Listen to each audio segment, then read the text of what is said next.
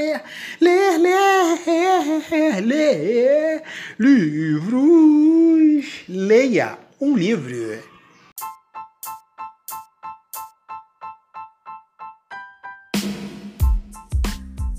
Muito bom dia, boa tarde, boa noite, galera. Não sei que horas que vocês estão ouvindo esse texto, este áudio, na verdade, né? Uma ótima semana para todos vocês. Vou ler aqui rapidinho um texto sobre ler livros. Na verdade, o título do texto é esse: Ler livros. Então, vamos lá?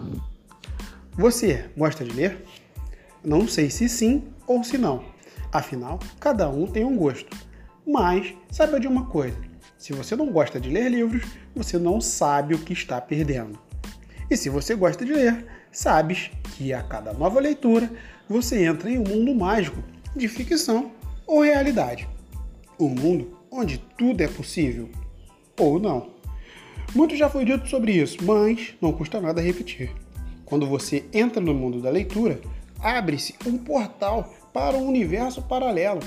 Novos mundos, novos planetas, novas experiências, histórias da sua cidade, de um passado distante, de um presente atual ou de um futuro cheio de possibilidades.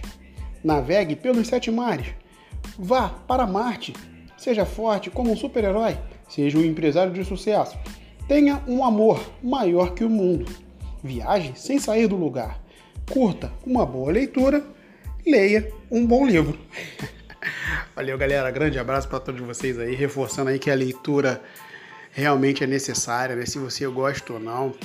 É, o importante é você gostar, você começar. Você ah, não gosta de ler? Lê um livro pequeno. Não precisa de você pegar ali um best-seller gigante de 400 páginas. Você vai começar com pouco.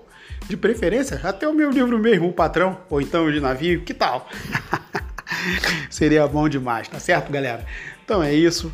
Uma boa semana para vocês. Pegue um livro, leia, incentive uma criança a ler, incentive um amigo, uma amiga a ler, porque é sempre muito legal. Valeu, grande abraço e leia um livro.